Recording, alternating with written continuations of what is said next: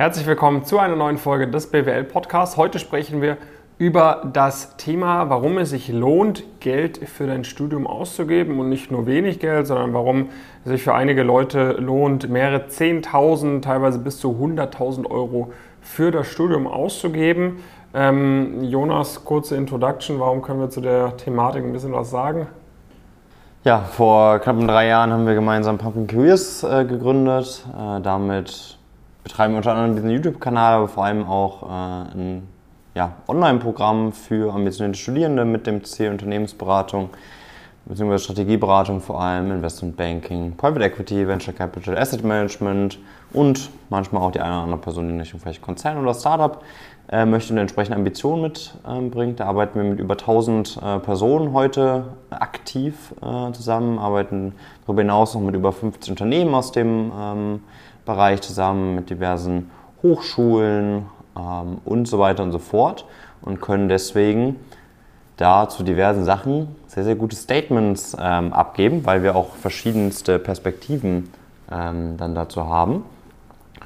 Und ja, letztendlich vielleicht äh, fangen wir mal erstmal damit an bei diesem Thema. Das ist natürlich ein sehr, sehr wichtiges, sehr, sehr spannendes Thema, ähm, wo wir uns mit Sicherheit auch früher einfach mal gewünscht hätten, dass das jemand vielleicht mal so ein bisschen runterbricht für einen, weil man ist dann natürlich sehr, sehr schnell erschrocken von diversen Summen, die da im Umlauf sind. Manche Personen sind schon erschrocken von dem Preis, das, den sie vielleicht für ein Buch bezahlen äh, müssen, für eine Interviewvorbereitung, für, ein, äh, für einen Kurs. Manche sind ähm, vielleicht erschrocken ähm, davon, was sie bezahlen müssen für sonstige Weiterbildungen, ähm, vielleicht auch für, so für ein Programm wie dem unseren und manche sind vielleicht davon erschrocken, was sie für eine Privatuni ähm, bezahlen müssen für ein Auslandssemester, für ein Studium in der UK oder in den USA.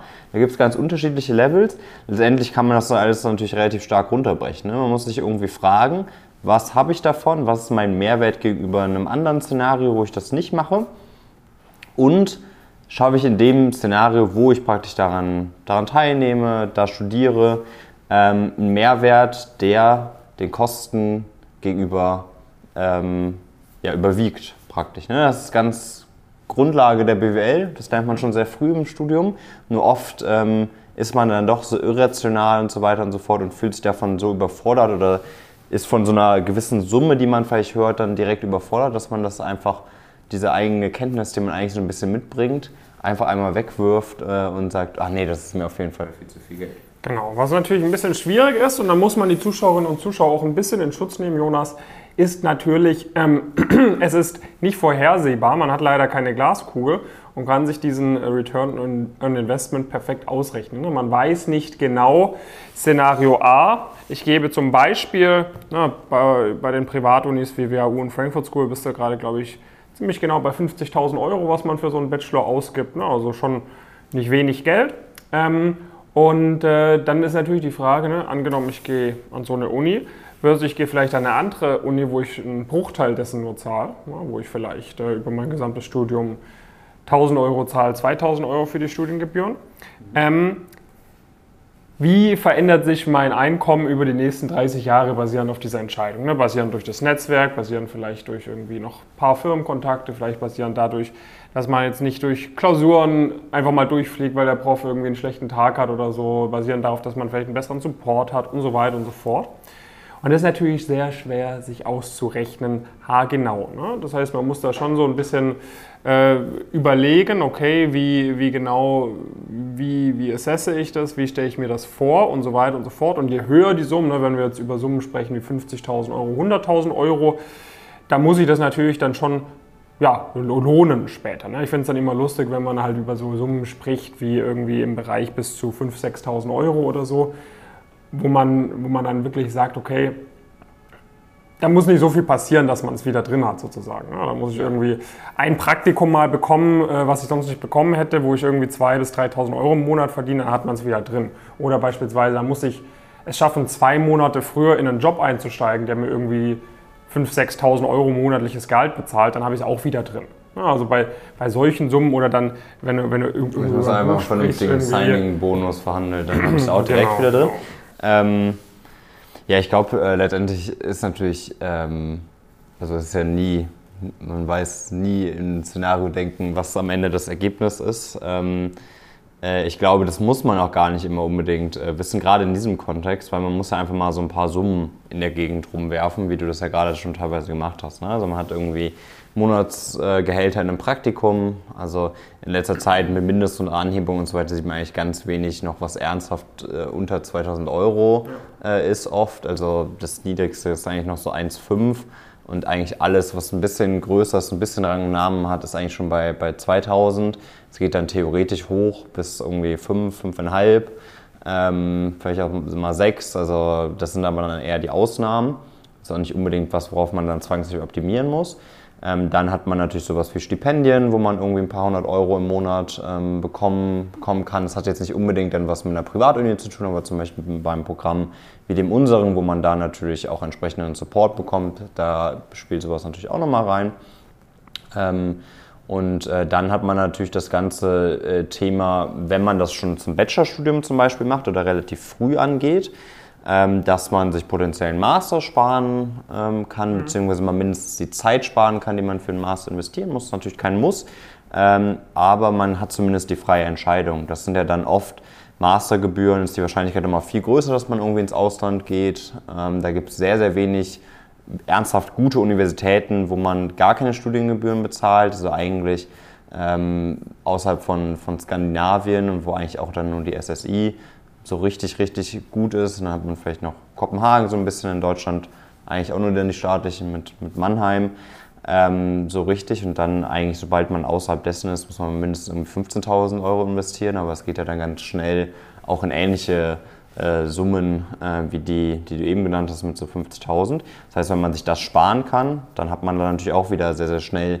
äh, sehr, sehr große ähm, Vorteile. Wenn man natürlich sich dann die Einstiegsgehälter anschaut, wo wir in diesen Bereichen ähm, davon sprechen, dass 60.000 eigentlich schon ein schlechteres Einstiegsgehalt ist, wenn es wirklich um Strategieberatung, Investment Banking, Private Equity geht ähm, und eigentlich alles, alle sehr guten ähm, Spieler mal mindestens sind eigentlich aktuell alle bei mindestens 75 ähm, zum, zum Einstieg. Ob es Investment Banking ist oder Beratung, macht in dem Kontext auch nicht mehr so den Unterschied und eigentlich sind die M&A äh, Unternehmen dann sogar eher fast in Richtung der, der 80, 90 äh, teilweise unterwegs.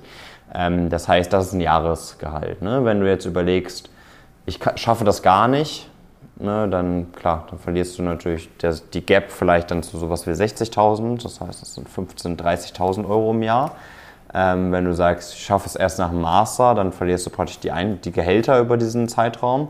Das sind dann ja auch irgendwie ein paar 100.000 äh, Euro. Natürlich kriegt man dann nur das Nettogehalt und so weiter und so fort. Könnt ihr jetzt ruhig noch halbieren.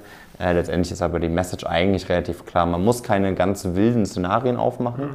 Es ist nicht sonderlich komplex, um am Ende zu der Erkenntnis zu kommen, dass gewisse Summen zu investieren per se erstmal sinnvoll sein kann. Mhm. Ja, da muss man natürlich auch schauen, ob die, ob die gewünschten Investments auch das Ergebnis erzielen können, also ob die diese Wahrscheinlichkeiten so signifikant erhöhen. Aber grundsätzlich erstmal, wenn man sich diese ganzen Summen anschaut, die da im Umlauf sind, ähm, dann sollte man nicht davor zurückschrecken, pauschal, wenn das Geld vorhanden ist oder irgendwie finanzierbar ist, ähm, auch größere Summen wie ein paar 10.000 Euro ähm, zu investieren in die eigene Bildung, weil da muss nicht so viel passieren erstmal.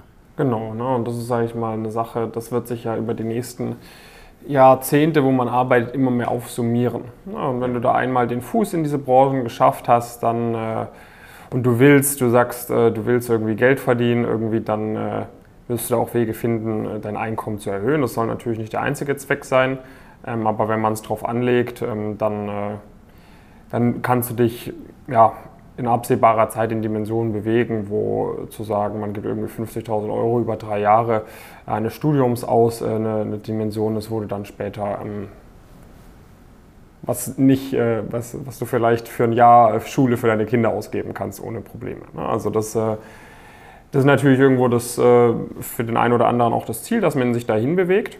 Und natürlich ist es, äh, natürlich, wenn man irgendwie weiß, man hat da irgendwie den kompletten finanziellen Support der Eltern, dann ist es kein Risiko, wie es natürlich für viele Studierende an der Privatuni der Fall ist. Aber ich kenne auch einige Leute, die sagen, äh, das war schon ein ziemliches Risiko für mich, irgendwie das Studium an der Privatuni zu beginnen. Ähm, ich habe zum Beispiel darauf gegambelt, dass ich dann noch ein Stipendium bekomme, um mir das irgendwie zu finanzieren, sonst wäre es wirklich sehr eng geworden und so weiter und so fort. Das sind halt gewisse kalkulierbare Risiken, die man eingeht. Ne? Man muss sich natürlich schon ehrlich mit sich selbst sein, ob man sich auch zutraut, äh, den Weg zu gehen, wo man dann solche Gelder verdienen kann, oder ob man dann sagt, ja, okay, eigentlich ist man doch ein, ein Faulpelz sozusagen und will am liebsten jeden Tag richtig lang ausschlafen, wird nichts für die Uni machen. Dann macht das natürlich wieder nicht so viel Sinn. Aber wenn man sich da selbst vertraut, ähm, dann, äh, dann ist das halt äh, ja, durchaus machbar. Jetzt hat man verschiedene Möglichkeiten. Entweder, wie gesagt, hat man halt die Liquidität über Freunde, Familie etc. Dann ist das relativ risikoarm. Ähm, und dann, wenn das nicht der Fall ist, ne, wie gesagt, wenn man da irgendwie äh, einen, das kreditmäßig macht, sollte man schon gründlich absprechen, dazu vielleicht auch mal mit uns in Austausch gehen, ob das sinnvoll ist, ob das nicht sinnvoll ist. Ich bin jetzt kein Freund davon, sich einfach mal kopflos zu verschulden äh, für so ein Studium, äh, wenn man jetzt nicht wirklich die Ambition hat oder auch keinen Plan hat, wie man da, da hinkommt. Das ist dann nicht so sinnvoll vielleicht. Ähm, aber wenn man äh, diese Ambitionen hat, dann gibt es halt noch zwei Möglichkeiten. Oftmals bieten diese, vor allem mit zum Beispiel Unis, ähm, äh, wo man dann wirklich solche Dimensionen hat, dass man das Geld jetzt auch nicht anders auftreiben kann, bieten dann umgekehrte Generationenverträge an. Ähm, das heißt, du zahlst dann später basierend auf deinem Einkommen was zurück. Wenn du dann in solchen Gefilden bist, zahlst du deutlich, deutlich mehr zurück. Ähm, das heißt, da ja, tun die Zinsen dann sozusagen weh, aber man hat halt den Vorteil, wenn man, äh, wenn dir irgendwas passiert oder du gar keinen guten Job findest und so weiter, dann zahlst du halt nicht ganz so viel zurück, weil du zahlst basierend auf deinem Einkommen zurück. So. Zweite Möglichkeit ist natürlich ein Studienkredit. Ist die riskantere Variante sozusagen, weil wenn du keinen guten Job findest, musst du halt trotzdem zurückbezahlen. Dafür, wenn du es halt da reinschaffst, zahlst du deutlich weniger zurück als über einen umgekehrten Generationenvertrag. Ähm, ich meine, bei, bei uns bewegen wir uns ja absolut nicht in solchen Dimensionen wie irgendwie 50.000 Euro für so eine Privatuni. Ne? Ich hatte das mal ausgerechnet. Du kannst, glaube ich, in unserem Basisprogramm kannst du irgendwie über drei, vier, fünf Jahre irgendwie Teilnehmer sein für das, was du für ein einziges Semester an so einer Privatuni ausgibst. Und du wirst nicht irgendwie für fünf, sechs Jahre bei uns wahrscheinlich dabei sein müssen. Ähm, das heißt, wir bewegen uns nur, dass du es verstehst, ne, in so deutlich niedrigeren Regionen bei uns. Das heißt, bei uns äh, gibt es auch dann die Möglichkeit, dass man das beispielsweise auch nicht auf einmal bezahlt, was man da fürs Coaching ausgibt, sondern dass man das über Studium verteilt bezahlt oder so, dass wir schauen, okay, wann wirst du denn im Praktikum sein? Okay, dann machen wir das so, dass du das dann im Praktikum bezahlst, etc. Also wenn da finanziell bei dir das vielleicht ein bisschen eng sein sollte, aber du hast Bock bei uns dabei zu sein, dann kannst du uns auch gerne mal kontaktieren, kannst du gerne mich auf Instagram oder LinkedIn mal kontaktieren, sagst du David, hey, ich habe hier den Podcast angehört, da hast du das ja angesprochen mit der finanziellen finanziellen Thematik. Bei mir sieht es gerade so und so aus. Ähm, die groben Ranges, was bei uns kostet, findet man ja eigentlich auch im Internet. Ansonsten kann ich dir das auch gerne direkt dann kurz sagen, äh, wo wir uns da wahrscheinlich bewegen würden, irgendwie auf einem Zeithorizont von zwei bis drei Jahren. Und damit bekommst du da ein bisschen Insights, dann können wir auch mal drüber sprechen. Wenn du gut reinpasst ins Programm, wenn ich zuversichtlich bin, dass wir dich sehr schnell in solche Praktika zum Beispiel bringen können, wo du 2.000 bis 3.000 Euro im Monat verdienst etc., dann sind es halt Dimensionen, dass man das Coaching sowieso mit dem ersten Praktikum wieder drin hat. Ähm, und dann, äh, ja, finden wir da eigentlich immer auch eine Lösung, wie man sich das äh, finanzieren kann, auch wenn man jetzt nicht 10.000 Euro auf seinem Konto rumliegen hat. Ähm, von dem her gerne uns mal kontaktieren. Ansonsten freuen wir uns über dein Feedback in äh, den Kommentaren oder auch als Nachricht sonst auf diese Folge. Wir sind gespannt, was du zu der Thematik hältst. Ich hatte ja mal auf LinkedIn auch so eine Umfrage gemacht, irgendwie, wie viel wärst du bereit für dein Studium auszugeben? Und das war wirklich sehr geteilt. Ne? Ein paar Leute haben gesagt, maximal irgendwie 2000 Euro, haben dann so gesagt 2.000 bis 10.000 Euro. Also es war wirklich Viertel, Viertel, Viertel, Viertel. Dann war die nächste Range, glaube ich, 10.000 bis 50.000 Euro und dann 50 bis Unlimited sozusagen. Es war wirklich vier geteilt sozusagen, die, die Leute. Also ich weiß, es gibt aus jedem Metier Leute. Ähm, so jetzt zu sagen, man gibt wirklich gar kein Geld aus, nicht mal irgendwie bis zu also weniger als 2.000, 3.000 Euro, ist halt sehr kurzfristig gedacht. Ähm, wenn du halt, da muss nicht viel passieren, sodass es sich lohnt. Wenn du jetzt sagst, du gibst irgendwie dann für einen Master in den USA nochmal 100.000 Euro aus und so weiter und so fort, da kann man sich dann schon überlegen, lohnt sich das, lohnt sich das nicht, wie schnell wird sich das lohnen, aber auch dort gibt es definitiv einige Use Cases, die zeigen, dass sich sowas mit einem Signing-Bonus vielleicht direkt schon wieder lohnen kann an der Wall Street. Ähm, von dem her öffne dich ruhig dem Gedanken, mal ein bisschen unternehmerischer zu denken, zu investieren. Ähm, das wird sich vermutlich, wenn es ein smartes Investment ist, äh, sehr schnell lohnen. Und äh, ja, wenn du das bei uns machen möchtest, trag dich gerne mal ein über die Webseite, kontaktiere uns über Social Media. Da können wir uns mal schauen, ob du zu uns reinpasst und wir können dir sehr schnell eine Einschätzung geben, wie schnell sich dein Investment in ein Coaching von Pumpkin Careers für dich lohnen kann. Und äh, ja, das war's mit der Folge. Bis dahin viele Grüße aus Frankfurt von Jonas und David. Mach's gut.